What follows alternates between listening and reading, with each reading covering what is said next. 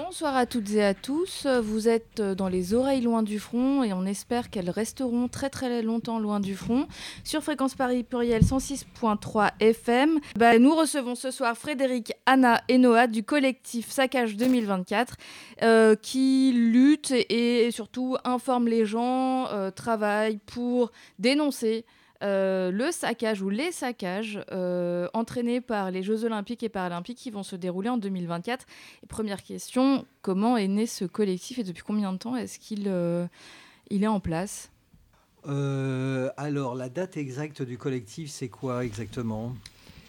C'est pas 2019 Moi, j'aurais dit 2020. 2020, voilà. Et il s'est mis en place essentiellement, le point de départ, c'était un certain nombre de personnes qui se sont rendues compte que euh, sur le plan social, euh, à Saint-Denis, sur le plan environnemental, euh, beaucoup à Saint-Denis, donc des gens qui étaient vraiment basés là. Les Jeux olympiques de Paris, en réalité, allaient surtout produire des effets du, côté, du côté de Saint-Denis. Et voilà, il existait auparavant un, petit collectif qui s'appelait Non-JO et puis un autre comité de vigilance. Et Saccage est, venu en se, disant bon bah voilà qu'est-ce qui se passe là? On nous informe pas, on, ne dit pas grand chose sur la question et c'est autour euh, essentiellement des questions sociales et environnementales qu'il s'est euh, constitué. Je ne sais pas s'il y a des choses à, rajouter. Et l'intérêt de ce collectif, c'est qu'il a déjà fait pas mal de choses. Euh, récemment, par exemple, il a fait une très belle carte pour montrer, qui est disponible dans un certain nombre de librairies à Paris. Euh, par exemple, la librairie euh, Quilombo, mais il y en a d'autres. Ouais, t'inquiète, on va faire la liste, on mettra en lien ah. aussi sur le site internet, mais on a noté quelques librairies qu'on aime bien aussi. C'est bien, parfait. Et puis aussi un certain nombre d'actions plus, euh, plus visibles, pas mal de soutien aussi à d'autres luttes, notamment les travailleurs sans papier. Alors, sur les JO, sur les chantiers des JO. On trouve qu'aujourd'hui, c'est important d'en parler. Les travailleurs sans papier, je trouve que c'est bien dans le contexte. Et euh, voilà, c'est comme ça que les choses sont apparues. Là, tu as parlé de Saint-Denis. Alors, c'est vrai qu'il y a une grosse partie des JO, on dit les JO de Paris, mais en fait, ça quand même euh, les JO du 93 et de l'Île-de-France. Mais il y a aussi euh, des modifications urbaines, etc., qui se déroulent à Marseille. On a entendu parler de Tahiti parce qu'Anne Hidalgo, quoi. Mhm. Mais euh, ça concerne en fait quand même pas mal de, de villes aussi en France, quoi. Oui, en fait, il y a 35, 35 lieux où vont se dérouler les épreuves et il y en a 26 qui sont en région parisienne, dont un très très grand nombre qui sont euh, oui, en Seine-Saint-Denis dans le 93. Du coup, votre collectif, il est uniquement euh, dionysien ou vous avez des liens avec euh, des collectifs, je ne sais pas, à Marseille par exemple? Alors, on a des liens avec des collectifs ailleurs en France qui s'organisent contre les JO 2024, mais aussi les JO 2030. donc, on est en lien dans toute la France et ailleurs. On est aussi en train de parler avec des Italiens pour les JO d'hiver de Milan. Euh, et voilà, on est en lien, juste, on essaye d'étendre euh, les informations qu'on a et nos connaissances sur la lutte anti-JO sur euh, voilà, tous les gens qui en ont besoin en fait. Tu parles des JO de Milan, ça c'est en gros les prochains. c'est quoi C'est dans 4 ans? 2026. 2026, c'est les prochains JO d'hiver en fait. il y en a tous les deux ans en fait. Il y, a hiver, hiver-été. Hiver-été, d'accord, et c'est deux ans, tous les deux ans à chaque fois, quoi. Parce que là, tu évoquais 2030, donc ce serait les JO d'hiver dans les Alpes en 2030, c'est ça? C'est ça. Alors en fait, c'est un peu une surprise qui nous est arrivée dessus cette année. C'est-à-dire qu'en fait, euh, un peu la dernière seconde, on a appris que donc, euh, les Alpes étaient en fait euh, candidates aux JO de 2030. Et immédiatement après, en fait, il y avait la décision du CIO, donc le 1er décembre. Et en fait, la France a été jugée euh, le seul candidat recevable. On n'a pas encore obtenu les JO. C'est-à-dire qu'en fait, on a signé un pré-contrat qui nous engage déjà à payer 1 milliard si on se retire. Euh, donc, euh, et en fait, on a jusqu'à juillet pour appuyer la candidature, préciser les sites, les infrastructures et tout ce qui est prévu. Donc en fait, là, il va y avoir tout un travail du gouvernement concrétiser son, son projet de JO 2030 euh, pour donner donc mais le CIO n'a pas dit officiellement que la France était le gagnant c'est-à-dire qu'on est le seul candidat recevable mais ils attendent en fait d'avoir toutes les garanties, tous les contrats signés entre fin juin et début juillet. Et alors là, tu évoques la somme d'un milliard à payer si jamais euh, on se désiste. Euh, justement, en fait, est-ce qu'on a une idée, si on revient au, JO de, l'été prochain, s'ils ont lieu, euh, est-ce qu'on a une idée du montant que ça coûte Et en fait, ça coûte de l'argent à qui? Alors, essentiellement aux contribuables. parce qu'en en fait, il y a trois parties dans le budget Jeux olympiques. Il y a la partie argent public, il y a la partie sponsor et la partie CIO.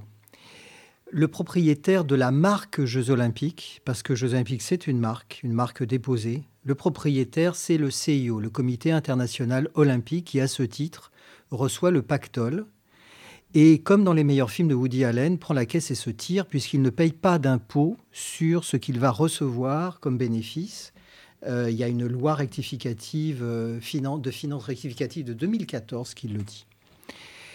Le CIO met le tiers du budget sur la table, les sponsors mettent un autre tiers et l'argent public, c'est le reste. Mais alors attention, il y a un contrat qui a été passé. Euh, Noah a évoqué juste avant la, chose. À chaque fois qu'il y a les Jeux Olympiques arrivent quelque part, il y a un contrat qui est passé entre le CIO, le Comité international olympique, et la ville haute. C'est un contrat de ville haute. Ce contrat est devenu une loi dans, en droit français qui dit que en cas de retrait, euh, il faut effectivement le milliard, hein, on, discute en milliards, hein. bon, il y a ça, et qui dit aussi quelque chose de très intéressant, c'est que tous les dépassements de budget, c'est pour euh, le contribuable.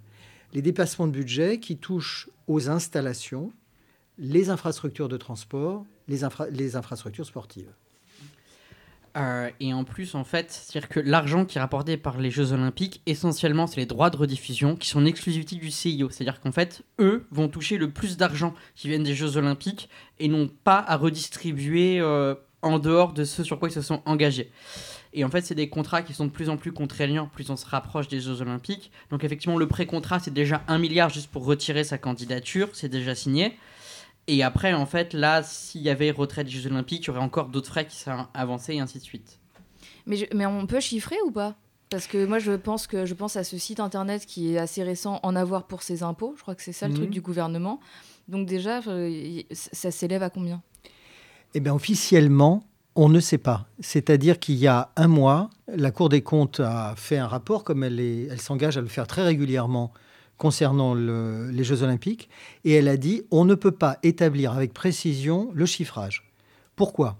Parce qu'il y a des budgets qui sont euh, pas précis du tout, et des budgets qui sont carrément fantaisistes, ou alors carrément des choses qui ne sont pas budgétées. C'est-à-dire, prenons l'exemple de la sécurité. La sécurité est budgétée aujourd'hui à hauteur de 340 millions d'euros. C'est pas possible. On le sait déjà, puisque Londres, par exemple, ça a été un milliard. Donc on ne voit pas pourquoi un milliard, il y a plusieurs années, se transformerait miraculeusement à 340 millions d'euros dans la situation actuelle. Parce qu'il y aurait des drones de surveillance Oui, mais pas de gourmandise. On en parlera de la surveillance. Et il faut en parler. Et effectivement, ça coûte des sous, ça aussi. Mais il y aura des drones, il y aura des militaires, il y aura des missiles, il y aura tout ça. Hein. Il y aura énormément de, police, énormément de, vigiles. Ah ben on est rassuré. Ah bah moi je suis bien rassuré. je ne sais pas si Darmanin sera encore ministre, mais c'est très rassurant. Mais il sera peut-être président. Bon, allez, euh, on n'est pas là pour cauchemarder, hein ça va.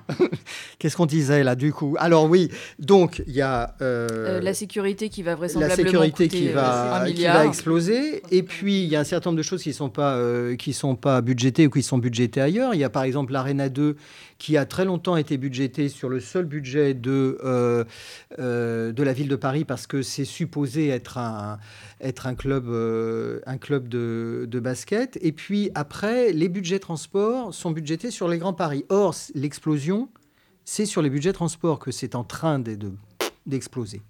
Donc en fait, combien ça va coûter? Ben, On ne sait pas. Et je rajouterais qu'il y a aussi des choses euh, qui, sont, qui vont être construites ou qui sont en train d'être faites. Par exemple, la dépollution de la Seine, mmh.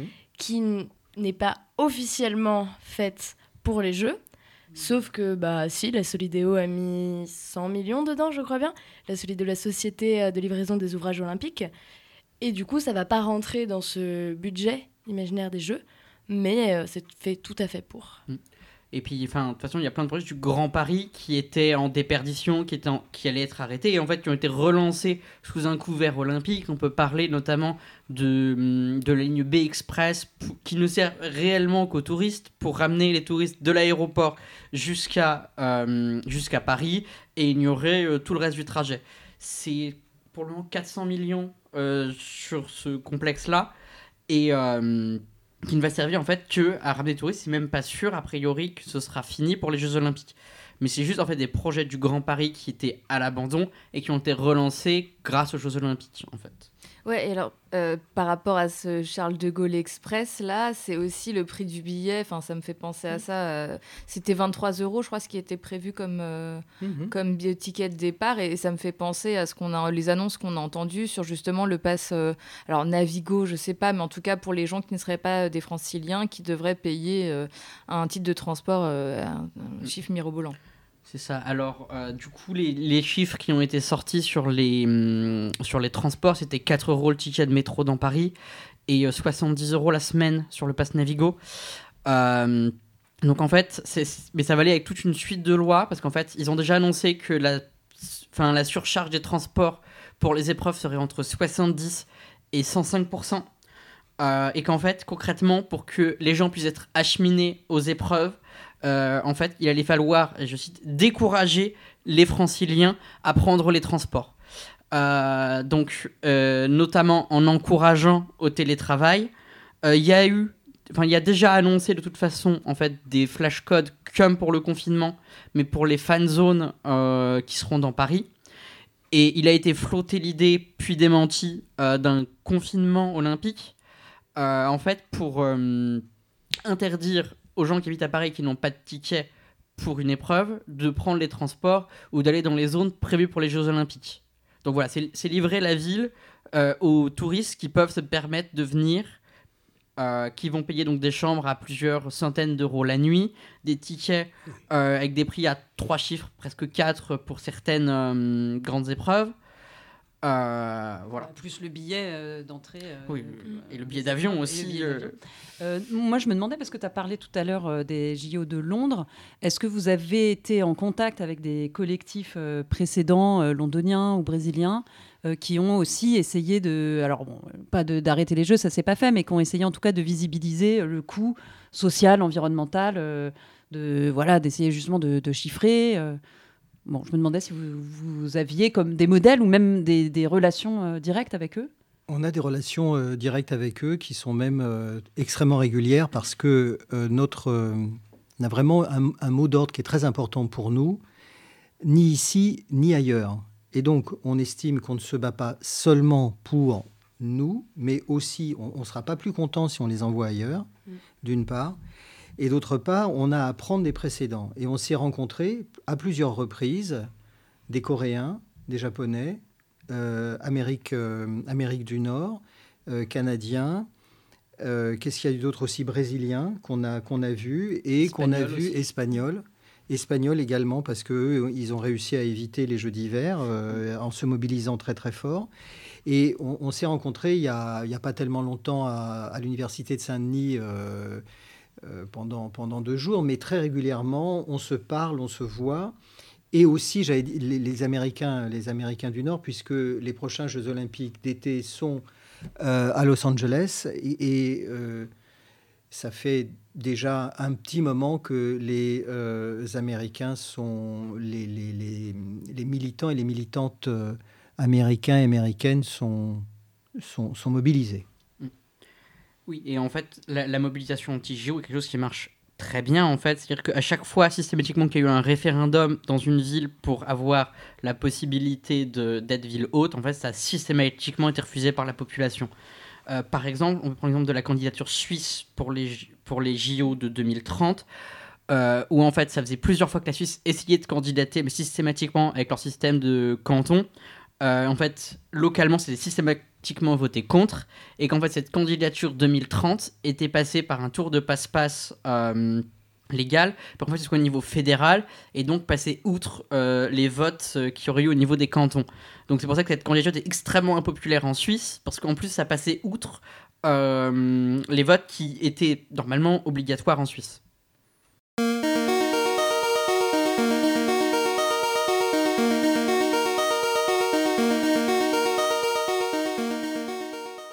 Ce soir, nous recevons Frédéric, Anna et Noah, qui sont trois membres du collectif Saccage 2024 et qui viennent nous parler un peu de toutes les activités qu'ils font pour lutter contre bah, euh, la perpétuation de cette tradition euh, internationale des Jeux olympiques et paralympiques. Enfin, une tradition quand même très occidentale, hein, euh, c'est-à-dire que bon, Et de- récente.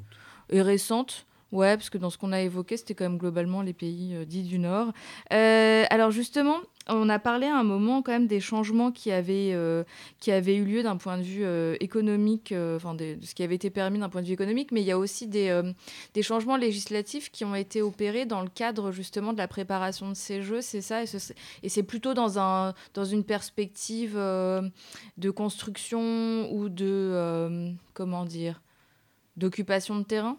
C'est ça? Est-ce que vous pouvez nous en dire plus sur tous ces changements cette- En fait, euh, dans le, il y a un contrat de ville haute, comme je disais tout à l'heure, qui est devenu deux lois. Donc ville haute, c'est le, C'est le Paris. terme, euh, ouais, c'est de la Paris, ville qui euh, héberge. euh, Qui héberge. C'est ça. Voilà. Haute comme euh, un hôtel, Comme, quoi. euh, comme un Oh, hôtel. ah oui, non, Ah oui. moi j'étais en Alta, quoi. Ah non, non, non. haute, H-O avec un accent Ah TE. ouais, ouais, Ah, non. Voilà, la- ouais, non, ouais, c'est le top du top. Non, Non. c'est la ville qui, qui, qui fait hôtel, la ville qui fait hôtel.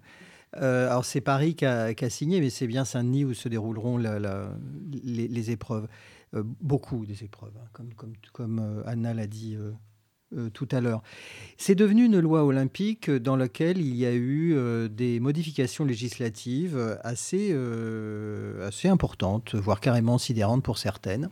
En matière d'urbanisme, les règles d'urbanisme habituelles ne s'appliquent plus pour tout ce qui, qui sont les projets qui sont liés aux Jeux olympiques, avec à chaque fois ce qu'on appelle un- une opération d'intérêt national qui est décrétée quand ça a lieu, euh, quand, c'est lié aux Jeux olympiques, ce qui fait que les recours juridiques sont, sont diminués. D'une part, l'urbanisme, euh, la publicité également. Euh, les sponsors vont pouvoir accrocher leur publicité sur le chemin de la flamme, y compris sur les bâtiments historiques. Et oui, et quand on sait que, euh, et quand on sait que la... c'est suivi par plusieurs milliards de téléspectateurs, finalement, les milliards que vont mettre les sponsors sur la table, bah, c'est pas trop cher en termes de, en termes de publicité, au fond. Et puis, euh, il y a aussi euh, la possibilité qui est prévue dans la loi de, de mettre sur, les, sur le dos de la France tous les dépassements. C'est-à-dire que le CIO s'est assuré que c'est lui qui organise et qui exige un certain nombre de choses, et c'est l'État français qui s'engage à payer. Voilà, tout ça c'est dans la loi. C'est la première loi. Mais il y en a eu deux, puisqu'il y a une deuxième loi olympique. Une, ça suffisait pas. Il en fallait une deuxième, euh, qui est une loi de sécurité globale. On en reparlera. Euh, c'est très dans l'air du temps, et c'est une loi qui euh, ça va pas vous étonner beaucoup, approfondit encore un peu plus la surveillance dont, euh, dont les gens font l'objet du maire général, dont les militantes et les militants font l'objet euh, en particulier, au nom de la sécurité, bien entendu, qui euh, doit être mise à peu près à toutes les sauces. Voilà, aussi sur l'aménagement du territoire, on peut parler des 5000 places d'hôtels sociaux qui ont été retirées à Paris. C'est-à-dire qu'en fait, avant, il y avait un certain nombre d'hôtels euh, d'urgence bon, qui déjà dans des états déplorables, où il y avait besoin de travaux depuis très longtemps. En fait, ce qui faisait qu'ils ont été fermés pour faire des travaux qui étaient nécessaires, mais pas pour les réouvrir en tant qu'hôtel social, avec donc l'État qui paye pour les gens euh, qui sont logés là-bas. À la place, ils ont dit qu'ils allaient les réouvrir, en fait, comme hôtels normaux pour les Jeux Olympiques. Donc, euh, et ça, donc plus de 5000 places qui ont été enlevées. Et en fait, ça va avec la création du système SAS, qui est en fait leur système de déplacement de population euh, pour renvoyer les, les camps sans-abri. On peut parler de, de tous ceux qui y avait à la chapelle. Euh, où en fait, donc ils ont 9 centres en France, chacun qui peut accueillir 100 personnes. En fait, donc c'est un système qui, dé- qui déplace les gens donc, une fois que vous êtes expulsé euh, de la rue, vous êtes mis dans un bus qui vous envoie dans un de ces 9 centres en région. Euh, donc, chacun avec une capacité d'accueil de 100 personnes. Et en fait, donc ça fait 300 personnes. Euh, parce qu'en fait, ça se tourne sur un roulement de 3 centres à chaque fois. Donc, en fait, chaque semaine, ils rouvrent un centre. Enfin, ils, ils renvoient les gens qui ont été logés pour 3 semaines pour réavoir 100 places de libre, pour renvoyer les gens de Paris vers là-bas. Donc, en fait, ils peuvent expulser de Paris 300 personnes par semaine jusqu'aux Jeux Olympiques. Donc l'idée du coup c'est de renvoyer des gens euh, loin en région, donc notamment à Brest, c'est là où ça avait été testé en premier. Euh, mais attends, il les loge et ensuite il leur dit en fait c'était temporaire, vous, êtes dans la rue mais à Brest. Exactement. Euh, surtout vous revenez pas à Paris et il continue comme ça à vider le, les, les campements à Paris, c'est ça? C'est ça. alors ils sont pas interdits de revenir à Brest, il n'y a pas encore d'interdiction. Ah Enfin, pardon, ils n'interdisent pas de revenir à Paris parce qu'il n'y a pas encore d'interdiction de circulation en France. Mais euh, pour revenir de Brest jusqu'à Paris, c'est très compliqué. Et en plus, en fait, c'est des villes qui n'ont absolument pas les capacités et hum, les, associations nécessaires à l'aide de personnes sans abri. Donc voilà, c'est effectivement un logement d'urgence qui dure trois semaines. Ils ne peuvent pas faire moins pour un relogement. Mais dès qu'ils ont la possibilité, euh, et tout ça, du coup, ça va avec, un, ça va avec une idée de, nettoyage, de nettoyage des banlieues, toujours, euh, enfin, grâce à Darmanin, on parle beaucoup trop de Darmanin en ce moment. Et donc, en fait, c'est l'idée de virer toutes les personnes qui dérangeraient des, euh, à, des, à proximité des lieux où vont se passer les épreuves, quoi. Donc, comme tu l'as dit, c'est les personnes sans abri, c'est les personnes précaires qui vivent dans des foyers, des foyers de travailleurs migrants. Ça va, ça va être les prostituées aussi qui vont être dégagées. Et ça va, être, ça va se faire du coup, euh, comme euh, Noël a expliqué, mais ça peut se faire aussi au moment même euh, des Jeux Olympiques et Paralympiques avec la garde à vue. Ça peut être du coup les, les, flics qui passent, qui emmènent un SDF en garde à vue comme ça. Il fait pas chier pendant les deux prochains jours, là où vont se passer les épreuves, il dérange pas. Ça peut être un adolescent arabe comme ça qui était un peu trop longtemps d'après eux dans la rue et hop, en garde à vue comme ça, il dérange pas. Et donc tout ça, c'est avec cette idée de de faire de Paris une ville pour les touristes, pour les riches. Mm. Voilà, on peut aussi parler des expulsions de squats, où il y en a eu beaucoup ces derniers temps, notamment avec la loi Casbarian, en fait, qui a permis de criminaliser les occupations et les non-paiements de loyer. Donc, euh, il y a eu énormément de squats qui ont été expulsés. Euh, on peut parler du squat Unibéton, qui a été renvoyé, donc qui logeait plus de 500 personnes, euh, et en fait, qui était à seulement quelques kilomètres du village olympique. Et donc, c'est pour cette raison qu'il a été renvoyé cet été. Euh, avec le, village olympique, il est, c'est l'île Saint-Denis, c'est ça? Non, c'est, enfin, il est à Saint-Denis, quoi. Oui, c'est ça, ça, c'est ça, c'est ça, Saint-Denis. C'est ça, mais effectivement, il y a aussi d'autres squats euh, de l'île Saint-Denis qui ont été renvoyés, euh, ce sont les squats d'habitation, parce qu'en fait, ils ont voulu créer toute une zone autour de Saint-Denis où il n'y avait pas de squat trop proche du village olympique. Mais en fait, il y a un double mouvement parce qu'il y a viré euh, des gens pour récupérer les locaux qu'ils occupaient, il et elle, d'une certaine, enfin, d'une manière ou d'une autre, euh, type euh, les foyers de travailleurs. Et il y a aussi le côté, ce que tu, tu, tu utilisais le terme de nettoyage. En gros, les personnes qui occupent l'espace public et qui donneraient une image qui n'est pas celle que le gouvernement veut donner lors des JO, qui seraient évacuées euh, de manière assez brutale ou euh, la garde à vue, ça me semble quand même aberrant parce qu'il y a quand même des règles au départ dans un autre monde euh, qu'on connaissait avant. oui, mais après tout peut être tout peut être inventé. En fait, on peut aller en garde à vue puis au final ressortir sans rien avoir. On peut dire, on peut emmener quelqu'un en garde à vue parce que tiens, on soupçonnait peut-être cette personne est en train de vendre de la drogue. Au final, on se rend compte que non. Mais bon, il est quand même allé en garde à vue. Il a quand même pas pas été physiquement dans la rue, dans le paysage pendant euh, les prochaines heures. Mm. Puis en fait, avec les changements urbains qui sont prévus, donc ces zones fermées, etc., on peut notamment parler du parvis de l'hôtel de ville, où il y avait toujours euh, Utopia et d'autres associations qui faisaient régulièrement de l'aide en fait aux personnes sans abri, qui n'auront pas accès à cette place, parce qu'ils ont dit de toute façon, vu que c'est une fan zone où il va y avoir des écrans, des machins, des trucs, euh, il n'y a pas, enfin, toutes les demandes d'action et d'aide là-bas, c'est pas possible. Donc il va y avoir un vrai problème aussi pour les associations d'aide aux sans-abri qui n'ont en fait nulle part où aider. Euh, mais est-ce que l'après-JO est prévu? C'est-à-dire que, par exemple, euh, les, les, foyers qui ont été euh, évacués pour rénover tout ça, est-ce que Est-ce que une fois les JO passés et donc euh, les, les chambres louées, je sais pas combien de centaines, voire de milliers d'euros euh, la semaine, sur la semaine c'est milliers. euh, Est-ce que voilà, euh, bon, une fois que les gens sont partis, euh, rentrés au Canada ou je sais pas où, on va leur dire, euh, on va dire aux, aux- aux travailleurs, euh, bon bah venez. euh, Euh, bah alors du coup, entre-temps, la Seine-Saint-Denis sera très gentrifiée. Enfin, c'est déjà le cas, mais ça le sera encore plus. Et donc les loyers... Oui, Saint-Denis euh, notamment. Oui, pas toute la Seine-Saint-Denis. Ouais, pas Stan, peut-être Ouais, Stan, je sais pas. Peut-être qu'ils iront à Stein, Ouais, un peu compliqué. Dès que t'as un train pas loin, euh, ça va vite la gentrification. hein. Et, euh, et alors, il y a aussi, une, enfin, ça- c'est plus trop médiatisé, ça va peut-être revenir, mais il y avait la question de la rentrée scolaire euh, qui était euh, décalée. Est-ce qu'il y a eu des infos là-dessus Oh ou pas? oui, il y a eu des infos, j'ai trouvé tout à fait remarquables. Euh, proposition, le, le, le Crous, les, les- les- les étudiants et les étudiantes qui sont logés dans les Crous, c'est-à-dire les, logements d'étudiants et d'étudiantes qu'il y a là, pardon, euh, eh bien, on leur a dit, vous dégagez pendant, pendant les épreuves parce qu'il faut loger les personnages de, de sécurité, les CRS, etc. Et qu'est-ce qu'on leur propose en contrepartie? On leur propose 100 balles et un Mars. Non, mais, je, je, mais, mais c'est vrai en plus. On leur propose 100 euros d'indemnité. En plus, ça a l'air drôle, mais ça l'est. Mais en fait, c'est à pleurer. On leur propose 100, 100 balles d'indemnité et deux places.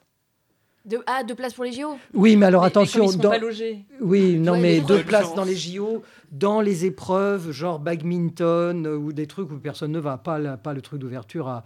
Non, non, non, non. Mais c'est ça, c'est ça le.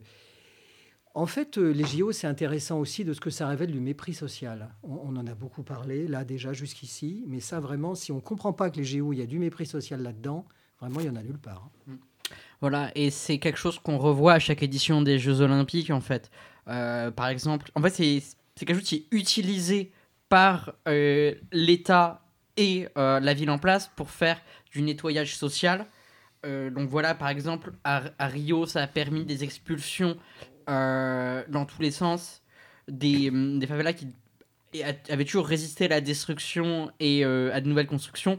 Pour les Jeux Olympiques, ça a pu être, ça a été extrêmement violent pour permettre en de construire de nouveaux logements essentiellement pour les Jeux Olympiques. Après, qui sont restés extrêmement gentrifiés ou à Londres, qui est devenue la ville la plus avec le plus de caméras au monde.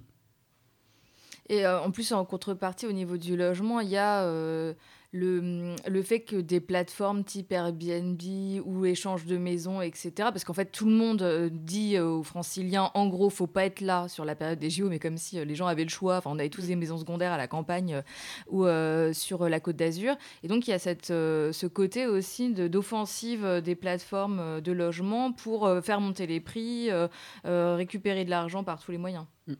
Alors ça en fait c'est tout un système parce que maintenant en fait les agences euh, locatives, si jamais vous mettez votre appartement en location, automatiquement bon ils vont vous demander mais ils s'occupent eux-mêmes de faire le listing Airbnb. Euh, C'est quoi que tu appelles le listing Airbnb? En fait, c'est-à-dire que si jamais vous mettez sur la Century ou dans une agence, vous mettez votre logement, ils vont vous demander voulez-vous euh, qu'on mette sur Airbnb le temps de vous trouver un locataire longue durée? Donc en fait, euh, les logements sont mis sur Airbnb automatiquement. En plus, il faut rappeler que 50% du parc locatif parisien, c'est seulement 10 entreprises. On note, on savait pas. Euh, par rapport à ça, on rappelle quand même qu'il y a eu une loi qui a été euh, malheureusement pas votée, euh, rejetée euh, au Parlement grâce euh, au, au RN, euh, qui voulait euh, justement limiter le nombre. Alors c'était limiter le nombre de nuits euh, par personne auquel une personne avait le droit sur Airbnb. Bon, ce, projet de loi, enfin c'était une proposition de loi, a été évidemment rejetée. Donc quand tu dis c'est tout un système, bah, effectivement c'est tout un système qui va au-delà des JO, mais qui est aussi un système qui favorise l'économie de plateforme, qui favorise voilà, le fait aussi de valoriser euh, sa petite propriété. Euh, on, a une, on a une propriété à Paris, bah, on va pouvoir la mettre euh, sur Airbnb, on va se faire plein d'argent. Euh, Mm. Ça va aussi dans le sens un peu de ce que vous disiez du mépris social, c'est-à-dire que qui va retirer son épingle du jeu, si je peux faire ce... Voilà, euh, bah, c'est toujours les mêmes. C'est ça, c'est toujours les propriétaires. Parce qu'en fait, en plus, faut pas oublier qu'il y avait la, la Coupe du Monde de rugby juste avant, et qu'en fait, c'est pour ça que les étudiants et les plus précaires, en fait, ont eu un mal incroyable à retrouver un logement euh, cette année, parce qu'en fait, toutes les petites surfaces qui étaient louées pour 9 mois pour les étudiants, donc lâchées pour l'été et repris euh, pour euh, repris l'année d'après, en fait, n'ont pas été remis là-bas parce qu'en fait, si jamais tu reloues ton, ta propriété et pour la Coupe du Monde et pour les Jeux Olympiques, tu te retrouves avec en moyenne entre 20 et 30 000 euros, ce qui est une somme délirante. Et en fait, il y, a beaucoup de gens qui ont prévu de faire ces deux locations-là et vente immédiate. Parce qu'en fait, ils anticipent une chute de, hum, des prix de l'immobilier. Donc en fait, ils passent en avance sur leur prêt pour payer moins d'in- d'intérêt et tout de suite remboursent et finir de le vendre dès que les JO sont finis. D'accord. Euh, mais sinon, tout à l'heure, euh, Frédéric, tu, tu évoquais alors les CRS qui seraient logés dans les, dans les chambres du Crous. Donc en fait, Les vigiles, Les les, vigiles. CRS. enfin, euh, métier de la sécurité, quoi. Parce qu'en fait, euh, on va faire venir des gens, bénévoles ou pas, pour assurer la sécurité. J'avais entendu aussi que Pôle emploi maintenant mettait des, euh, des formations obligatoires, mettait de la sécurité. Il y a vraiment une sorte de recrutement massif de bénévoles. Parce que peut-être pour ça que ça coûte pas moins cher qu'à qu'à Londres, on ne sait pas, mais au niveau de la sécurité. Les bénévoles et, euh, et bah, tout ce qui est euh, agent de, sécurité, vigile et compagnie. Alors, il faut distinguer entre euh, les bénévoles et les questions, les, les agents de sécurité. Il est quand même pas question de mettre des bénévoles sur les, sur les métiers, j'allais dire, ou sur les emplois euh, liés à la sécurité. Concernant la sécurité, il y a deux aspects. Il y a le déplacement de l'armée, puisque l'armée sera déplacée avec euh, des dispositifs lourds, y compris euh, des dispositifs de missiles pour la protection. Bien.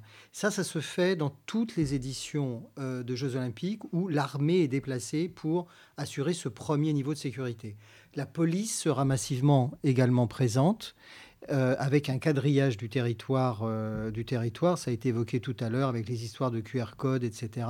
autour des fan zones parce que évidemment, ce genre de grand événement sportif, ça fait une peur bleue euh, aux organisateurs puisque ça attire le regard du monde entier et qu'il y a eu, dans des éditions précédentes, un certain nombre d'actes de terrorisme. Donc, armée, police, massivement. Mais il y a un problème spécifique là pour les jeux euh, de cette édition, c'est la question de la sécurité privée, Euh, c'est-à-dire l'utilisation des vigiles.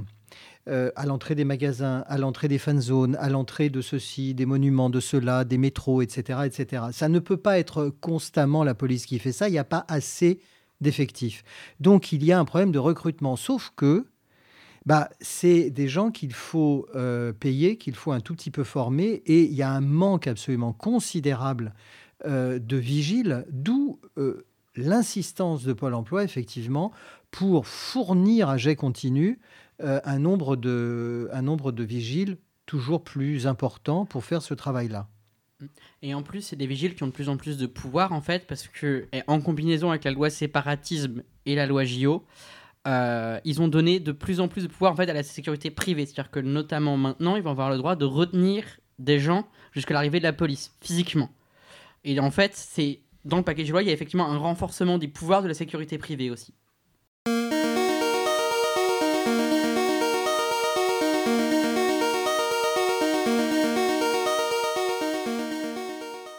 Euh, nous recevons Frédéric, Anna et Noah qui sont membres du collectif Saccage 2024 et juste avant on parlait euh, des, euh, des travaux, des travaux de la sécurité, tout ça, mais justement enfin, on a commencé à comprendre qu'on allait vers une sécurisation à outrance de tout le, périmètre des Jeux Olympiques avec surveillance et compagnie. Est-ce que vous pouvez nous en dire un peu plus là-dessus?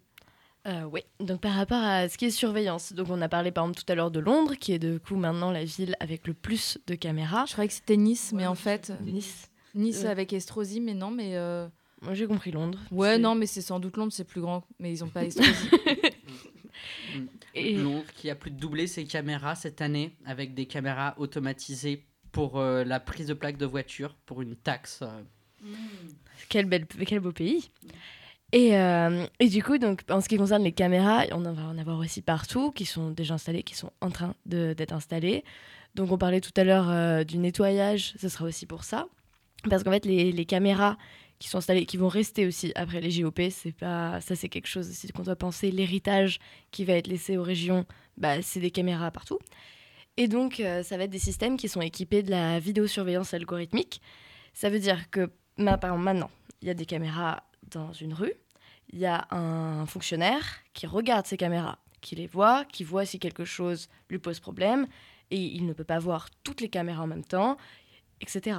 Sauf que la vidéosurveillance algorithmique va permettre de faire en sorte qu'il y ait un, un algorithme qui va envoyer un petit, un petit voyant rouge euh, aux agents de police quand l'algorithme verra quelque chose qui ne lui semble pas normal. Enfin, pourquoi il a été programmé pour que cette chose n'existe pas. Par exemple, quelqu'un qui reste sur place trop longtemps. Quelqu'un, si toute une foule va dans un certain sens et qu'une personne va dans l'autre sens, hop, petite notification euh, pour les policiers à côté des caméras.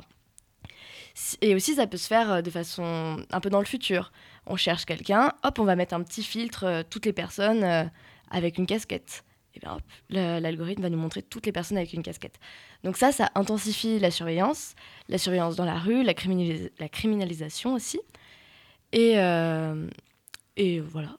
C'est ça, surtout ça ça pour fait la rêver, surveillance. ça fait plaisir. Mm. Donc ça, c'est la surveillance algorithmique. Et après, on imagine qu'il y aura d'autres formes euh, de, de surveillance qui vont se mettre en place. Enfin, celle-là, elle ne fait pas rêver. hein, mais... Bah, La reconnaissance faciale arrive tout de suite derrière, puisqu'il suffit de changer le programme pour l'avoir. Ah bah c'est bien ça. Euh, donc aussi la surveillance par drone euh, qui est déjà passée, qui est déjà appliquée maintenant parce que à la base ce qui était passé sur le package de loi c'est que ça devait être en fait quelque chose d'exceptionnel, c'est-à-dire qu'il fallait avoir une autorisation du tribunal pour déployer un drone, mais il y a eu une tactique qui a été employée euh, pendant la réforme des retraites des préfets qui a consisté en fait à faire une demande massive d'utilisation de drones pour euh, complètement bloquer les tribunaux et en fait qui ont du coup décidé de donner un oui euh, systématique pour euh, se désengorger. Et donc maintenant le déploiement de drones est utilisé dans les, dans les manifestations normales. Notamment on peut se rappeler de l'histoire de carton rouge pendant la Coupe du Monde de rugby où, la CGT distribuait des cartons rouges et les drones avaient été déployés pour euh, mater ça. Euh, et en fait donc ça vient avec un, tout un package de lois qui donc tout ce qui n'était pas passé dans, sur sécurité globale a été reporté sur séparatisme et tout ce qui n'est pas passé sur séparatisme a fini par être appliqué sur la loi Jeux Olympiques, qui devait être une loi temporaire, mais qui a déjà été annoncée euh, par Darmanin comme étant inscrit dans la loi et qui ne sera pas retirée après les Jeux Olympiques. Euh, donc en fait, ces, lois, c'est encore plus de pouvoir à la police et à la police privée.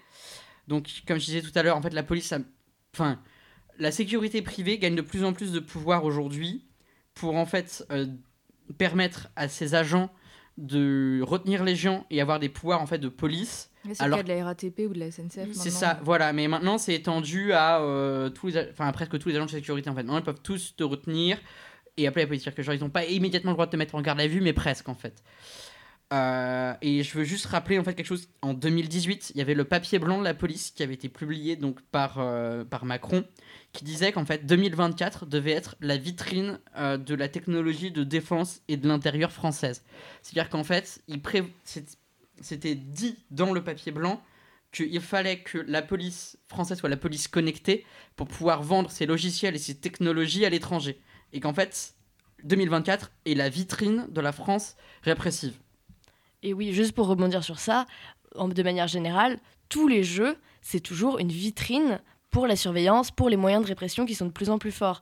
C'est vraiment les, pays hôtes, donc hôtes euh, euh, avec le petit chapeau, vont faire leur shopping de les, tous les pays qui vont leur vendre leur dernière technologie pour toujours plus surveiller, toujours plus contrôler et toujours plus militariser l'espace public. Donc là, on parle de Paris 2024 parce que bah, on s'appelle Saccage 2024 et qu'on habite euh, sur place. Mais dans tous les cas, c'est toujours pareil. À chaque jeu, de manière même encore plus générale, à chaque compétition sportive de grande ampleur, il y a de la surveillance qui s'intensifie et c'est vraiment le moment euh, du shopping. Ouais, c'est concours de quéquette, quoi. Et euh, est-ce que, on va un peu voir aussi l'envers du décor, c'est-à-dire que, d'accord, on est les, plus forts, on a les meilleurs outils, on est à la pointe de la technologie, tout ça, mais en fait, là, ce qu'on voit aussi, c'est les personnes qui sont employées pour faire euh, en sorte que ces JO aient lieu. Et donc, c'est généralement des, enfin, il y a beaucoup de travailleurs sans papier dans les métiers de la construction.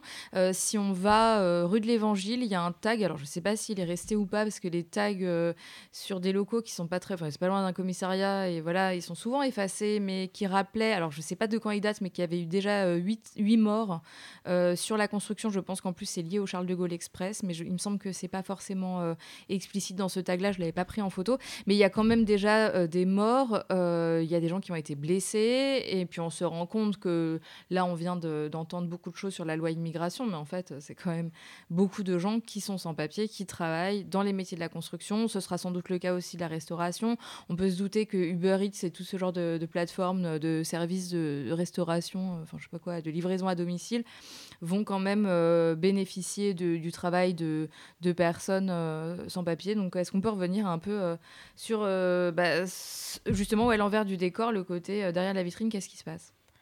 Alors déjà, les chantiers des BTP, enfin du bâtiment en général, ils sont toujours dangereux, dans, dans tous les cas partout. Mais là, en plus, avec les chantiers du Grand Paris et des Jeux Olympiques et Paralympiques, ils, sont, ils ont un délai, quoi. Ils doivent être prêts avant, euh, avant août 2024. Sinon, bah, ça sert à rien en fait, parce qu'ils n'existent, enfin, ils existent beaucoup pour ça. Et donc, en plus, avec ce délai, les conditions de travail sont dangereuses. Et les gens qui travaillent dessus sont, comme tu l'as dit, beaucoup des, euh, des travailleurs qui n'ont pas de papier français. Donc il y a beaucoup de violence envers eux, de violence euh, salariale. Parfois, ils ne reçoivent pas leur salaire. Parfois, ils le, reçoivent, reçoivent trois mois après. Parfois, ils ne sont pas assez payés, etc. Parce que c'est, euh, en tout cas dans la tête des patrons, pas des gens qui vont prendre l'initiative de se syndiquer, etc. Sauf que c'est faux. Euh, je prends par exemple l'exemple du 17 octobre dernier où il y a eu une grosse grève devant le chantier Arena, où, euh, menée par beaucoup de collectifs sans papier et un syndicat, notamment la CNT, qui ont, qui ont fait grève, qui ont bloqué le chantier et directement leurs revendications ont été acceptées. Bon, au final, par la suite, euh, pas tout à fait, mais dans l'idée, ça les a fait bien flipper que les chantiers euh, du Grand Paris et des JO s'arrêtent euh, même une demi-journée, parce que c'est pas ce qu'ils veulent. Et donc oui, il y a beaucoup, beaucoup de travailleurs sans papier dans des conditions graves, notamment, on parlait de la dépollution de la Seine, il y a un travailleur qui est mort sur ce chantier-là, mmh. il y en a il y en a dans d'autres chantiers. Il y a des accidents, des accidents pas pris en charge parce que les personnes n'ont pas de contrat de travail comme d'autres travailleurs euh, avec la nationalité française pourraient l'avoir. Et aussi, oui, tu parlais du coup euh, de, des métiers sur place, enfin des métiers pendant les Jeux. Donc oui, les, métiers dans les secteurs de la restauration, dans les secteurs du nettoyage, qui sont en plus notamment des métiers euh, très féminisés, c'est beaucoup de gens sans papier qui vont travailler, des gens qui vont devoir être cachés, parce que c'est pareil, on veut pas avoir ces gens-là, on veut juste que notre chambre soit clean, on veut que notre bouffe soit superbe, mais on veut pas voir ces gens-là et donc toujours des gens qui sont prises par euh, une logique de temps, d'accélération, de cadence infernale qui est, euh, qui est logique, disons, dans un État capitaliste. On est déjà à six jours par semaine dans les chantiers euh, jusqu'aux Jeux Olympiques. Alors, ce matin, entre le vulcanologue avec Est-ce que la lave est chaude et, et la loi immigration, il m'a semblé entendre, mais j'avoue que mon cerveau me protégeait un peu quand même parce que c'était violent. J'ai éteint après la lave. Hein il était question justement, ils ont dit euh, que les, on serait prêt euh, pour les JO, qu'en tout cas, euh, il y avait pas les. On pense notamment, je crois que c'était à Athènes où il y avait tout un truc sur ils sont pas prêts, ils sont dans la merde et tout. Nous, on est prêts. Alors bon, la, scène est toujours beaucoup trop polluée pour les épreuves dedans. Mais ils vont nager quand même dedans, on s'en fout. Exactement. Mais ouais, j'ai envie de parler de la, de la saga la plus, la plus ubuesque de ces Jeux Olympiques, qui est cette fameuse tour en Polynésie pour l'épreuve de surf, euh, qui toutes les semaines en fait va être construite, puis pas construite, puis repas construite, puis reconstruite. Donc les nouvelles d'aujourd'hui, qui seront sûrement déjà plus valables euh, d'ici la fin de cette euh, émission. en fait, donc ils ont tenté un début de construction qui a détruit des coraux, donc ils ont arrêté. le gouvernement polynésien veut maintenir la tour parce que les juges disent que si jamais ils sont uniquement de la terre, ils ne peuvent pas faire l'épreuve. Il y a une proposition qui vient d'être faite pour utilisation de drones en fait pour faire des prises de d'images sur le surf. Parce qu'en fait euh, pour juger le surf ils sont obligés d'être sur l'eau pour pouvoir voir d'assez près. Et euh, vu qu'ils veulent construire une tour dans l'eau euh, à plus de 6 mètres de hauteur c'est-à-dire que s'ils n'ont pas 6 mètres c'est pas bon. Mais ils peuvent pas construire sur le sol parce que sinon ça va détruire trop de coraux. Donc en fait il y, y, a une bataille du coup les chantiers ont à peine commencé euh, et on ne sait pas où cette épreuve va se, dérouler. Mais par rapport à la question que vous posiez, euh, qu'on entend beaucoup, on va être prêt, on va être prêt, on va être prêt. Bon, euh, les candidatures des Jeux Olympiques, c'est l'invention à toutes les secondes. C'est-à-dire qu'il y a un discours qui est extrêmement bien rodé, qui est répété constamment. On va avoir des jeux verts, des jeux inclusifs, etc., etc. Donc, du point de vue du discours, les promoteurs des Jeux Olympiques font des efforts de marketing qui sont uniquement des efforts de marketing. C'est-à-dire, en, français, on appelle ça de la flûte. Donc, on a, oui, on va être prêt, bien entendu. Euh, on, va, euh, on va être prêt. Et vous entendez aussi, par exemple, Bernard Thibault, qui est l'ancien secrétaire général de la de la CGT et qui, euh, qui, a fait, euh, qui maintenant fait partie euh, du, du, COJO au titre des questions, des questions sociales. Le COJO, c'est Le comité d'organisation des Jeux Olympiques. En fait, il est consultant là-dedans sur, les questions, sur les questions sociales. Il est chargé de ces questions-là pour bien vérifier que les choses se passent bien. Et pour lui, les choses se passent bien. Pourquoi dit-il ça? Tout simplement parce qu'il y a mais ça a été dit, ça a été suggéré tout à l'heure par, euh, Anna, il y a une pratique sur les chantiers des BTP d'une manière générale comme sur les Jeux olympiques, d'avoir des grosses entreprises qui donnent des ordres à des moins grosses, qui donnent des ordres à des moins grosses, qui, etc., etc.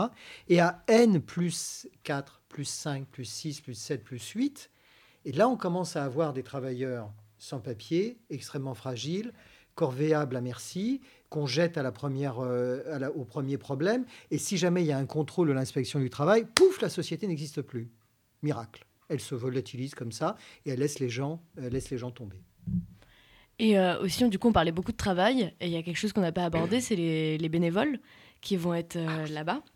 Donc, il va y avoir 45 000, si je ne me trompe pas, bénévoles qui vont être... bon, du coup, le mot employé n'est pas le bon, mais qui vont être présents et présentes pendant les Jeux.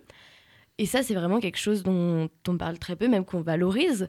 Il y a pas mal de structures sportives qui valorisent euh, leurs jeunes à bah, aller, parce que ça peut être cool, ça peut être le sport que tu adores, et tiens, tu vas pouvoir faire le parking à ce moment-là, donc tu es trop fier. Et c'est grave, c'est illégal, mais plus maintenant avec la loi olympique, en fait, c'est des lois qui ont été tournées pour contourner euh, le droit commun. Et donc, il va y avoir beaucoup, beaucoup de bénévoles qui vont euh, faire des tâches. Il y a 45 000 bénévoles de prévus Oui. Mais ils vont être euh, logés comment ces 45 000 bénévoles? Parce que je suppose que c'est pas 45 000 bénévoles de l'île de France. Non, bah ils vont se démerder. Ils vont demander à leur tante qui habite en région parisienne et... Ils vont payer un Airbnb à 3 000 euros la semaine, par ils exemple. Vont prendre le RER. E à 4 euros. Non, 4 euros, c'est le métro, pardon. Le métro. Et puis ils ont intérêt aussi leur voiture s'ils doivent être sur les, sur les parkings à 6 h du matin ou à 5 h. Hein. Mm. Non, mais en fait, ils vont vraiment trouver 45 000 bénévoles. Ah, mais c'est fait. Ils les ont trouvés. Mais après, il y a eu quand même. Euh, enfin, il y a eu des gens qui se sont inscrits et c'était un peu pour foutre la merde, non? Alors, c'est une des actions de ça. Enfin, enfin bon. Ah, vous l'avez fait. Gens... Je voulais pas balancer, mais je sais.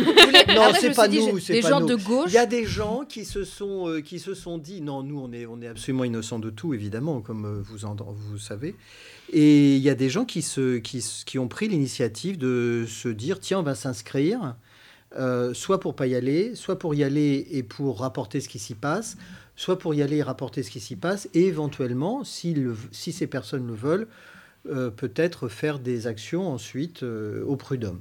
Évidemment, ce sont des démarches individuelles, puisque le droit ne permet que des démarches individuelles, et il y a eu un certain nombre de personnes dont on ne connaît pas le chiffre qui, ont décidé, qui ont décidé de faire ça.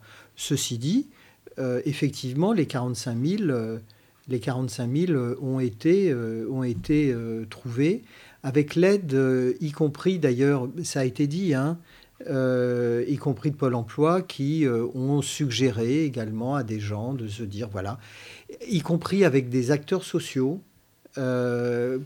qui ont, à qui on a dit, ce serait pas mal d'envoyer des gens éloignés de l'emploi parce que comme ça, ça leur permet de se rapprocher de l'emploi. Alors d'un emploi gratuit, ceci dit. Je rappelle quand même que par rapport au budget, euh, les payer, ça serait quoi? 2% euh, du budget, mais c'est encore trop. Mais en fait, c'est comme ce qu'on disait tout à l'heure euh, dans le fait que c'est un système global, parce que moi, ça me fait penser ça le fait qu'on demande à des travailleurs sociaux d'envoyer euh, en mm. gros des gens un peu éloignés de l'emploi, ça me fait penser à tout ce qui est euh, conditionnement du RSA euh, à, du, à des travaux, alors on peut presque dire des travaux d'intérêt général, hein, d'une certaine manière. Bah, moi j'ai l'impression qu'il y a un, il y a un petit peu ça derrière. hein, faire du bénévolat, faire tant d'heures de, de je sais pas quoi pour toucher le RSA. Je trouve que ça, ça, ça rentre un peu dans, ce, dans cette idée que bah, tu es jeune, tu es un peu en rupture, tu es en rupture scolaire, tu es en rupture par rapport au travail. Euh, pourquoi pas euh, faire un petit truc avec les JO, puis pourquoi pas après faire un petit truc avec la commune, et puis pourquoi pas, etc. Enfin, bon, j'ai l'impression qu'il y a, peut-être un peu de ça qui, se met en place. Mais, mais, ce que je me disais euh, en vous entendant parler aussi, c'est est-ce qu'il n'y a pas justement, est-ce que c'est pas le moment justement en termes de stratégie syndicale d'aller là soutenir justement ces travailleurs sans papier du BTP pour faire des revendications très fortes, puisque tu as dit que les, travailleurs là, du chantier Arana qui se sont mis en grève ont vu leurs revendications tout acceptées. Est-ce qu'il n'y aurait pas là justement euh, une ouverture pour mettre un petit peu de, positivité dans ce qu'on est en train de dire, euh, une ouverture syndicale, une ouverture en termes de droits euh, en ce moment dans, ces chantiers-là quoi? Bah alors du coup, elles ont été acceptées sur le moment, c'est-à-dire que le soir même, c'était la fête, quoi. Tout le monde était très heureux de ce qui s'était passé, mais notamment dans ces revendications, il y avait la suppression de l'idée même de la loi Darmanin, ce qui n'est pas le cas. Donc, c'est pas toujours une victoire, mais c'est un levier. Et effectivement, oui, je, pense que c'est quelque chose. Enfin, il faut que les syndicats s'emparent absolument de la question. Il y en a qui l'ont fait et il y en a qui vont le faire. Mais après, ça peut être euh, très, très dur. C'est une question individuelle. Il y a des entreprises, des grosses entreprises, qui vont donner des primes à leurs employés euh, qui restent pendant les Jeux pour, euh, pour les encourager. Alors, on parlait des gens qui vont être encouragés à être en, télétravail ou en congé, mais les gens qui sont utiles à l'économie pendant les Jeux vont avoir des primes pour en gros les encourager à ne pas se mettre en grève à ce moment-là. À propos des syndicats, il y, a, quelque chose d'important à signaler. Et, mais heureusement, les syndicats ne sont pas monolithiques. Il n'y a aucun syndicat qui est réellement monolithique.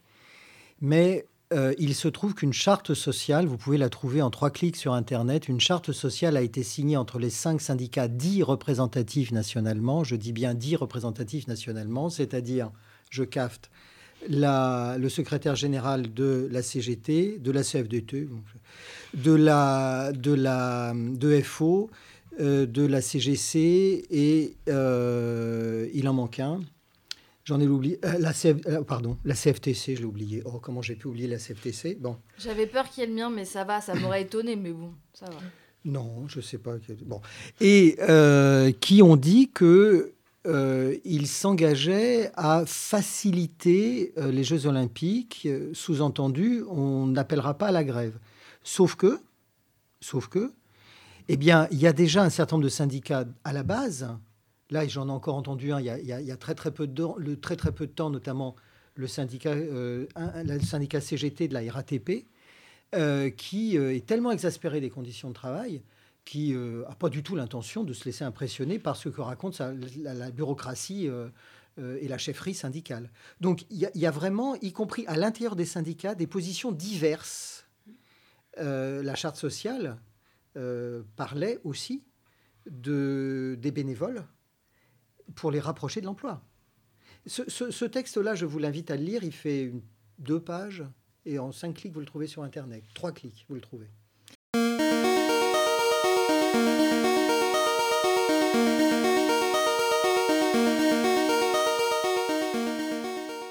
Une question qu'on a peu abordée, mais j'ai l'impression aussi beaucoup comme ça qu'on vous a connu, c'est à travers des euh, mobilisations autour de lieux vraiment emblématiques qui étaient menacés par les JO. Je pense notamment aux jardins ouvriers euh, d'Aubervilliers, mais pas que. Enfin, il y a eu vraiment euh, pas mal de mobilisations. évidemment, alors ça, j'étais un peu vénère. je tiens à le dire à l'organisation de la fête de l'UMA, mais le parc de la Courneuve, il y a deux ans, je crois, c'était la dernière ou trois ans, c'était la dernière édition à la Courneuve sur ce parc-là, maintenant qui est délocalisé en le 91 de l'UMA qui est délocalisée. Et il y avait très peu, j'ai trouvé, de communication pour dénoncer, en fait. Euh, bah, franchement, non Bah non, puisqu'ils sont pour. Qui ah, Les communistes mais, bien sûr. Les communistes. Marie-Georges Buffet. Euh, oh non, mais je l'aimais bien. Eh ben oui, mais, euh, mais, elle est très bien. Mais enfin bon, Marie-Georges Buffet, je l'ai eu en face de moi, qui m'a dit comme ça, les yeux dans les yeux, c'est une grande fête populaire. Tu parles de quoi La fête de l'humain? Non Les Jeux Olympiques Et donc, ah bah, on, voit, on voit avec le prix des billets, c'est Que le parc Valbon euh, où avait lieu euh, la fête de l'UMA, soit euh, de localiser euh, plus loin. Non, non. Les, il, faut, il faut quand même dire que les élus du 93 ont beaucoup poussé. On met tout sur le dos d'Anne Hidalgo, mais il n'y a pas de raison de mettre tout sur le dos d'Hidalgo. Il n'y a pas de raison. Euh, Il y a aussi beaucoup d'élus du 93 qui ont beaucoup poussé pour ça. Et dans les élus du 93, il y a effectivement un certain nombre d'élus, et pas des moindres, qui sont, euh, qui sont des élus du Parti communiste. Oui, Et- oui, oui. Et donc, enfin, je voudrais qu'on revienne justement sur l'enjeu, parce que tu disais tout à l'heure, euh, l'affichage, c'est des, des jeux éthiques, verts, euh, inclusifs. Euh, C'est un peu comme à, à Dubaï. Non, c'était où qu'il y a eu le- la Coupe du Monde là Ca- euh, Au Qatar. euh, oui, voilà, au Qatar. Qatar, c'était pareil, c'était super écolo. Il n'y a eu aucun. Non, il n'y a, pas- il au- y a pas eu de mort sur les voilà, chantiers. Il n'y a pas eu de euh. mort sur les chantiers. mais Il c'était des n'y a même pas eu de dégagement carbone, il n'y a rien eu du tout. Non, il ne euh, s'est rien passé. Et, et là, c'est ce qu'on nous vend. En fait, les, les dossiers de candidature, c'est c'est un peu comme des livres de science-fiction. C'est-à-dire, on est sûr que. Enfin, les mauvais livres de science-fiction, il y en a des bons, on est sûr que ça va se passer et on le regrette. Et il y en a des mauvais euh, qui, qui inventent des choses qui se passeront jamais.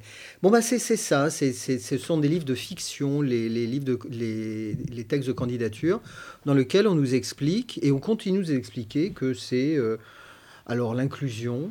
Alors, l'inclusion de qui, on ne sait pas bien, mais c'est inclusif. Bah, c'est puis- paralympique aussi, tu vois. ah voilà, ça doit être ça. Et paralympique. Et, euh, et aussi euh, écolo à mort.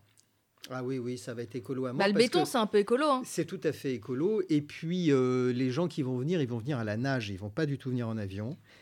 C'est vont- des randonneurs. Depuis la Polynésie, là, on a, t- on a tapé dans les barrières de corail. Là. Oui, mais de bah, ils n'avaient pas vu, ouais. ils n'avaient pas fait attention. Ils n'avaient pas fait Personne ils ne leur avait dit, alors coraux. ils ils savaient pas. Voilà, ils savaient pas.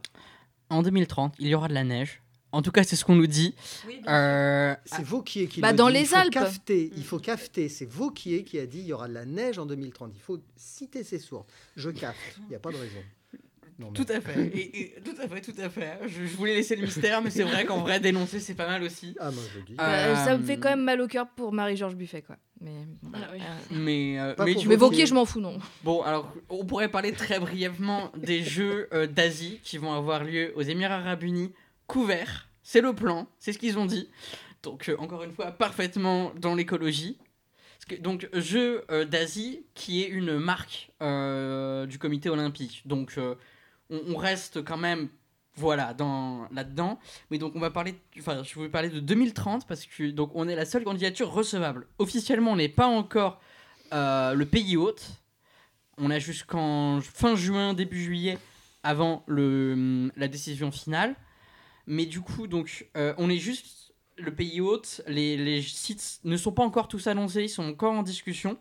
Mais pour avoir discuté avec des comités locaux, ça va être une catastrophe sans nom. Parce que donc, déjà, là, il y a des versants où il y a de moins en moins de neige. Donc, ça va être entièrement fait euh, avec des canons. On peut se rappeler des JO euh, là au Canada euh, où ils avaient dû importer des camions entiers de neige euh, parce que même avec les canons ils n'y arrivaient pas. Donc en 2030 on aura de la neige. Mais euh, ils le font en France quand il y a des compétitions de ski et des compétitions notamment de ski de fond euh, qui sont pas du tout dans le cadre des JO. Ils font déjà ça. hein. Oui, C'est-à-dire oui, qu'il y a déjà des- une organisation de camions qui amènent de la neige la Mhm. nuit, etc. Oui, mais ça va être une justification pour créer de nouvelles pistes. En plus, ce sera a priori dans des coins assez huppés des Alpes. Donc en fait, ça va permettre de créer de nouvelles pistes dans ces coins-là. Euh, alors quelque chose euh, qui a été dit par les activistes locaux, c'est qu'en fait, euh, sur les zones qui sont prospectées, il y a parfois que entre une et deux routes pour y arriver. Donc il n'y a aucune chance en fait que pour les athlètes ce soit possible d'y arriver. Donc ce qui, ce qui en tout cas, pré- enfin ce qui se dit là-bas, ce serait que la seule façon qu'ils vont avoir de ramener des gens de villes hautes qui sont parfois à 2-3 heures de route, ça va être, ça va faire de l'hélicoptère. Donc a priori, on va être le, le- les JO de l'hélicoptère euh, 2030. Bah, c'est écologique. Alors, le, un canot à neige, c'est euh, un hectare de neige artificielle, c'est 4000 mètres cubes d'eau. Euh, un canot à neige, ça coûte 118 000 euros la journée. Ça consomme énormément d'électricité. Et en plus, la neige est mêlée avec euh, un certain nombre de produits chimiques pour tenir un petit peu. Et donc, euh, après, c'est pas de l'eau qui re-ruisselle et qui, qui est récupérée dans le sol, c'est de l'eau polluée ensuite. Donc, c'est vraiment un bonheur. Le dernier Jeux Olympiques qui ont eu lieu en Chine était 100% neige artificielle. Et Vauquier, je cafte, euh, nous dit il y aura de la neige en 2030. Et pourquoi il y aura de la neige en 2030 Parce qu'il y aura des canons à neige.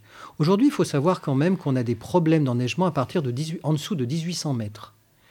Donc ne fonctionne entre 15 jours et, euh, et 3 mois dans l'année que les stations qui sont au-dessus, ce qui implique de mettre en place des infrastructures pas seulement des tire-fesses, mais des, des, des, œufs, enfin tout ça, des infrastructures pour trimballer, euh, pour les gens. Ce qui implique aussi la construction supplémentaire dans le cadre de ces Jeux olympiques de 2030 d'un immobilier qui sera nécessairement un immobilier de luxe, puisque le ski, c'est une activité qui est extrêmement coûteuse et qui d'ailleurs euh, n'est utilisée que par 8% des gens, euh, des Français, des gens, des Français, des gens qui vont au ski régulièrement. Et euh, tout ça avec euh, la constitution, y compris euh, de, de, bassines, enfin de rétention d'eau pour faire des sources pour la neige, la neige artificielle. On est, c'est véritablement. Et après, on nous dit soir, midi et matin que le gouvernement s'occupe de réchauffement climatique. Le gouvernement se tamponne du réchauffement climatique et ça, c'en est un exemple de plus. Et je voudrais dire à propos des, des, des, des Alpes là, parce que euh, ça commence à me, enfin, à fatiguer. C'est pas tellement que ça me surprenne, mais c'est un petit peu comme euh, pour 2024. Dans le cadre de la démocratie qui est la nôtre et qui est vraiment très démocratique, il y a un jour euh, des élus qui se réveillent le matin et qui se disent Tiens, qu'est-ce que je pourrais faire? Et qui renient complètement leurs paroles. Anne Hidalgo a reçu un coup de fil d'un certain François Hollande, je ne sais pas si vous vous souvenez, qui à l'époque était président de la République. Enfin bon, et euh, enfin bon, il paraît, euh, et qui lui a dit euh, il faut faire les Jeux Olympiques. Elle était contre les Jeux Olympiques au moment où elle était candidate à l'élection à la mairie de Paris. Elle est devenue ardemment pour. Là, c'est pareil. On a un dénommé Muselier, un dénommé Vauquier, qui sont des, on va dire, des politiciens qui essayent d'exister politiquement. Alors qu'est-ce qu'ils font? Ils s'agitent. Ils disent des choses, tout le monde s'en fout en fait. Donc ils veulent exister, et là, ils se sont trouvés ce sujet pour exister. Pour la gloriole de quelques politiciens, on prend des décisions, ils prennent des décisions à trois, qui non seulement coûtent un bras, ont des conséquences sociales extrêmement lourdes et des conséquences écologiques extrêmement lourdes. Voyez, en fait, ce qui est très important de voir, c'est que les Jeux olympiques sont révélateurs de l'état de décomposition de notre système politique. Voilà, donc. Euh, alors du coup, pour revenir sur euh, les questions sociales aussi, parce qu'on parle beaucoup de, des Jeux 2030, qui seront écocides, enfin c'est n'importe quoi. S'ils ont lieu, moi je suis quand même ils n'auront pas lieu. Ils n'auront pas lieu. Il est encore temps de se mobiliser avant ça. 2030. Nous avons le moment. six mois pour dire que c'est pas possible. Ah d'accord, c'est pas, on n'a pas six ans. Alors non non, c'est en fait euh, la candidature. Il faut le faire maintenant. En fait, c'est que là la candidature n'est pas encore retenue. Donc en fait, tant qu'on lutte, le CIO ne rendra sa décision que en juin-juillet. Donc si jamais il y a suffisamment d'actions et d'opposition, euh, ça, ça peut encore les bloquer. Parce qu'après, ce sera beaucoup plus compliqué. Mais après, on s'en fout, on paye un milliard, on s'en fout. Hein. Oui, là, de toute façon, on l'aurait pas eu en avoir pour ses impôts. on paye, là, c'est on paye le milliard avant, euh, avant, avant juin. Par contre, après, on va payer plus. Enfin, de toute façon, à, annuler dans tous les cas, mais faut pas, c'est faut lutter maintenant c'est plus simple d'annuler maintenant que d'annuler plus tard. Mais Anna, tu voulais dire quelque chose? Euh, Oui, par, bah, du coup, par rapport euh, donc avant 2030, il y a 2024 et il y a écologiquement, c'est catastrophique. Il y a eu des hectares rasés, il y a eu bah, juste c'est la bétonisation en fait, la bétonisation de masse. Et puis même, on parlait par exemple du village des médias ou du village des athlètes. C'est des infrastructures qui ont gens, on a dégagé des gens. On a construit ces infrastructures mais à l'intérieur, c'est pas fait pour loger euh, une famille, c'est pas fait pour loger des gens qui vont rester sur le long terme. Hmm. Donc, une fois que euh, les Jeux Olympiques et Paralympiques seront terminés, hop, tout le monde rentre chez soi. Mais les logements, on en fait quoi? Eh ben, on redéfonce tout à l'intérieur et on reconstruit pour que ça passe des logements euh, habitables sur le long terme. Donc, bon, déjà, stop, stop cette bétonisation à outrance. Et ces infrastructures énormes qui vont servir à rien, enfin à rien, qui vont pas servir en tout cas aux habitants et aux habitantes, euh, plus tard. C'est des infrastructures énormes qui sont faites pour des athlètes, mais euh, les, gens à Saint-Denis n'ont pas besoin d'une piscine aussi grande. Déjà, on veut des infrastructures euh, de base, des infrastructures nécessaires pour le public. Et après, on pensera aux énormes piscines si, on, si les, les gens sur place ont envie. Et il y a aussi cette violence sociale écologique. Par exemple, euh, dans le cadre du quartier Playel, donc c'est un quartier à Saint-Denis, euh, où on a construit une bretelle d'autoroute qui va permettre euh, de relier plus, plus rapidement le village des athlètes et le Stade de France. Donc, en gros, physiquement, c'est juste une petite route en plus. Et c'est pratique. C'est bah, dit comme ça, c'est pratique. Et en fait, ça va doubler la circulation euh, dans le quartier Playel, et notamment juste devant le groupe scolaire Anatole France, où il y a 700 enfants, de la maternelle à la, à la primaire, en fait, qui sont là, qui étudient tous les jours dans cette école, et qui vont se prendre 2000 voitures dans la gueule chaque jour. C'est extrêmement polluant. Ça fait aussi partie de l'héritage qu'on laisse à, à, ces villes. On leur laisse des caméras, des autoroutes. Enfin, c'est trop bien, quoi. Trop bien les jeux. Allez, cadeaux Voilà. Débrouillez-vous maintenant. Et par ailleurs, pour les infrastructures, les stades existants et les gymnases existants n'ont pas été rénovés hein, dans, le, dans le 93. Donc ça aussi, c'est vraiment problématique. C'est-à-dire que les stades qui sont utilisés par les scolaires, par exemple, bah, en fait, ils sont dans des états de vétusté euh, très avancés et il, il n'y a aucun plan de, de rénovation puisque ça, en plus, c'est la région qui s'en occupe. La région n'a pas d'argent puisque tout l'argent a été euh, englouti dans le projet Grand Paris, etc. Oui, et puis c'est un, grand classique des Jeux Olympiques depuis 2008, si je me de mes dates, où en fait c'est de dire maintenant on va faire des, des infrastructures réutilisables, ou qu'on va, enfin, on va faire un projet de reconstruction. Un bon exemple c'est au Brésil, où il devait y avoir un stade qui devait accueillir euh, des dizaines de milliers de personnes, où en fait une fois que les Jeux Olympiques étaient finis, on devait soulever le toit pour enlever des sièges pour remettre le toit. Bien sûr, ces travaux n'ont jamais été faits. Donc c'est un grand classique, les infrastructures réutilisables qui en fait sont tellement chères à remettre à une échelle utilisable qu'en fait mieux vaut les abandonner pour reconstruire quelque chose à côté. Euh, ou par exemple, juste pour revenir sur euh, là, euh, le, le, chantier Porte de la Chapelle. c'est pas l'aréna, non? Si, c'est l'aréna, voilà. Où en fait, en fait, il y a détruit des dizaines de cours de basket et de foot en fait qui étaient à cet endroit-là. Ils ont tous été fermés pour pouvoir construire un énorme stade qui sera jamais accessible aux gens qui avant profitaient de ce lieu pour faire du sport. Et ça, ça fait partie encore une fois de la violence sociale euh, en Seine-Saint-Denis, quoi. C'est de détruire les espaces communs. Comme tu parlais, les espaces où les gens font du sport. Tu as mentionné tout à l'heure les jardins ouvriers d'Aubervilliers.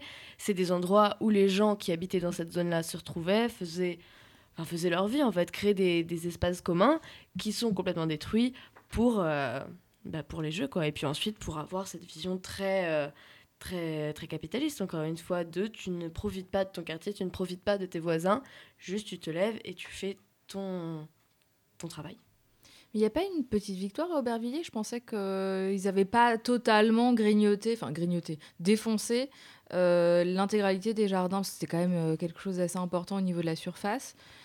C'était pour faire le solarium, je crois. Euh... bah, c'est important le solarium quand même, hein, faut pas déconner. Bah, le projet est abandonné, mais les jardins ont quand même été rasés. Non, pas complètement rasés. Ils ont été en partie euh, rasés. Et comme on est dans une, euh, dans une grande démocratie, euh, les, le juge a fini par intervenir pour dire que le permis de construire du solarium était refusé mais il y avait déjà une partie des, des jardins euh, qui a été, euh, qui a été euh, saccagée, enfin, saccage 2024, saccagé, ouais. voilà, qui a été rasé, qui ont, qui ont, qui a été rasé. Et là-dessus, la mairie sort de son chapeau un autre projet qui est celui de faire un lieu d'habitation, un hub avec un lieu d'habitation végétalisé, vert. Enfin, vous voyez, on met des. C'est écologique? C'est écologique. Euh, mais ce n'est pas les mêmes populations, vous remarquez, c'est toujours un peu comme ça. Euh, et, et, là, euh, qui voudraient bien réutiliser les jardins, bah, vous voyez bien, euh, ils, sont, ils, ils, ont été rasés, là, donc on va pouvoir les réutiliser pour ça. Donc, il y a eu une victoire, mais elle n'est pas... Il faut qu'ils continuent, enfin, il faut qu'ils... Ils font ce qu'ils veulent. Je veux dire, les gens sur place continuent de lutter. Euh, parce que parce que c'est pas une victoire euh, une victoire complète.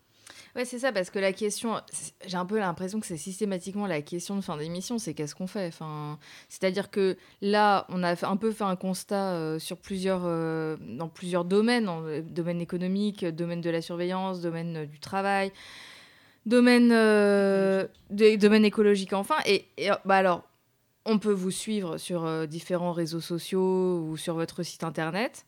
Euh, on mettra les références sur notre site internet. Euh, vous avez créé une carte qui est très belle et qui est disponible, on en a parlé en début d'émission, qui est disponible dans pas mal de librairies et autour des événements que vous faites à droite, à gauche. Comment est venue l'idée justement de cette carte? Bah, parce qu'on on a trouvé que c'était euh, intéressant de faire un peu quelque chose de, qui visuellement euh, soit, soit at- attractif, c'est pas le mot, mais qui permette de, de, montrer tout d'un seul coup, ou le plus possible d'un seul coup, parce que déjà la carte, il y a eu d'autres horreurs depuis, euh, le plus possible d'un seul coup des différents saccages qui sont en lien avec, avec les Jeux Olympiques. Et ça nous a paru un support. La question que vous posiez là à l'instant, c'est qu'est-ce qu'on fait? Eh ben, euh, déjà, on a à faire connaître les choses parce que euh, c'est sûr qu'on connaît euh, ou on va connaître encore davantage un bombardement médiatique sur le fait que les Jeux Olympiques, c'est nécessairement beau, c'est nécessairement bien. Il y a même un, un battage euh, culturel sur la question qui est financé d'ailleurs par, par le ministère de la Culture, entre autres.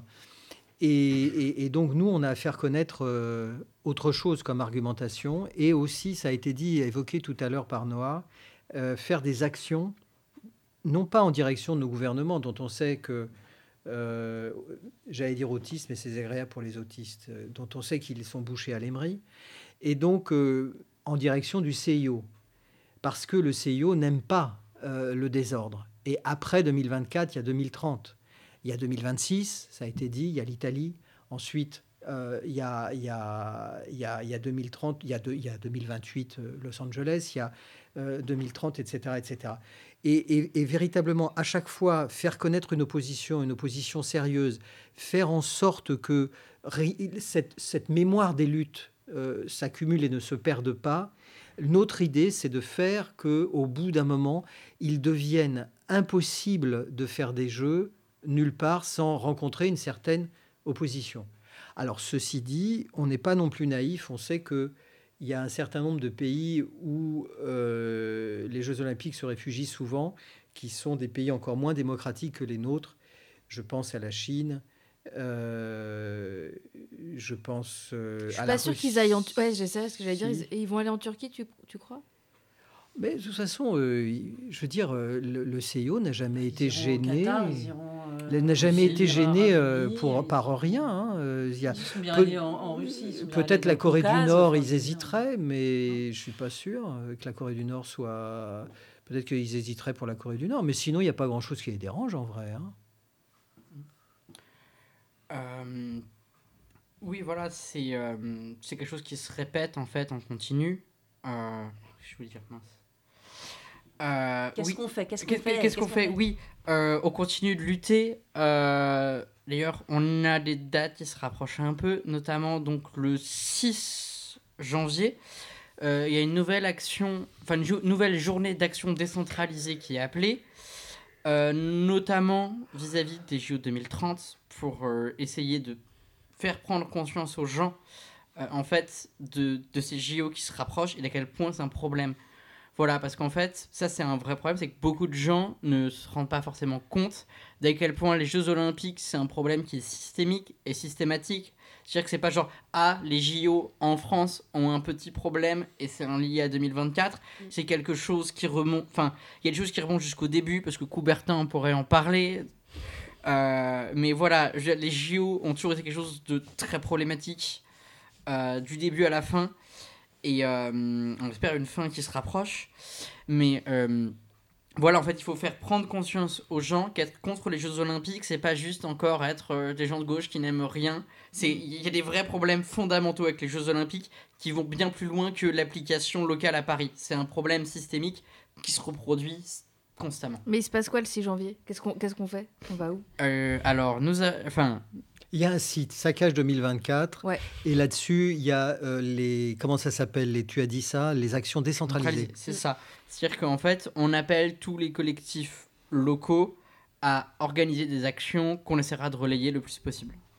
Et puis même plus largement, qu'est-ce qu'on fait? Comme tu as dit, on informe, on informe énormément. On aide les gens qui. euh, qui- enfin, Il y a des gens qui vraiment physiquement, enfin vraiment, tout le monde, mais qui vont avoir besoin d'aide euh, financière, d'aide matérielle, d'aide juridique pendant les jeux. Donc euh, si on a les moyens, on aide. Si on n'a pas les moyens, on demande de l'aide. Et ça, c'est des choses qui peuvent être faites. Et aussi, euh, on se met en grève. On se met en grève et pendant les, les Jeux 2024, eh ben, on, on fait vivre un enfer à tous les riches qui passeront à la frontière. Ben, moi, ça me plaît bien comme programme. Puis j'avais Ah, rien de prévu. Ouais, j'avais rien de prévu l'été 2024. Donc là, maintenant, je commence à y voir un peu plus clair. Merci beaucoup à tous les trois. Euh, on va mettre sur notre site internet euh, euh, les différents canaux sur lesquels on peut vous suivre. Mais vous êtes présents sur Instagram, Facebook, Rapidement, on peut, Twitter. ouais, rappeler quand même les librairies on peut retrouver la carte. Ah, la carte, alors bah, on, on les aime bien, c'est Quilombo, c'est le Rideau Rouge, c'est le Pied-à-Terre aussi euh, dans le 18e, c'est le Mont en l'air, c'est les Maupassants à Aubervilliers, la petite Denise à Saint-Denis, voilà, n'hésitez pas à passer... euh, bah, sinon, la carte est en ligne, mais c'est vrai qu'elle est, elle est euh, jolie euh, sous format papier, donc n'hésitez pas à aller l'acheter. euh. Un parfait cadeau de. Noël. Mais bien sûr, évidemment, offrez ça à Noël.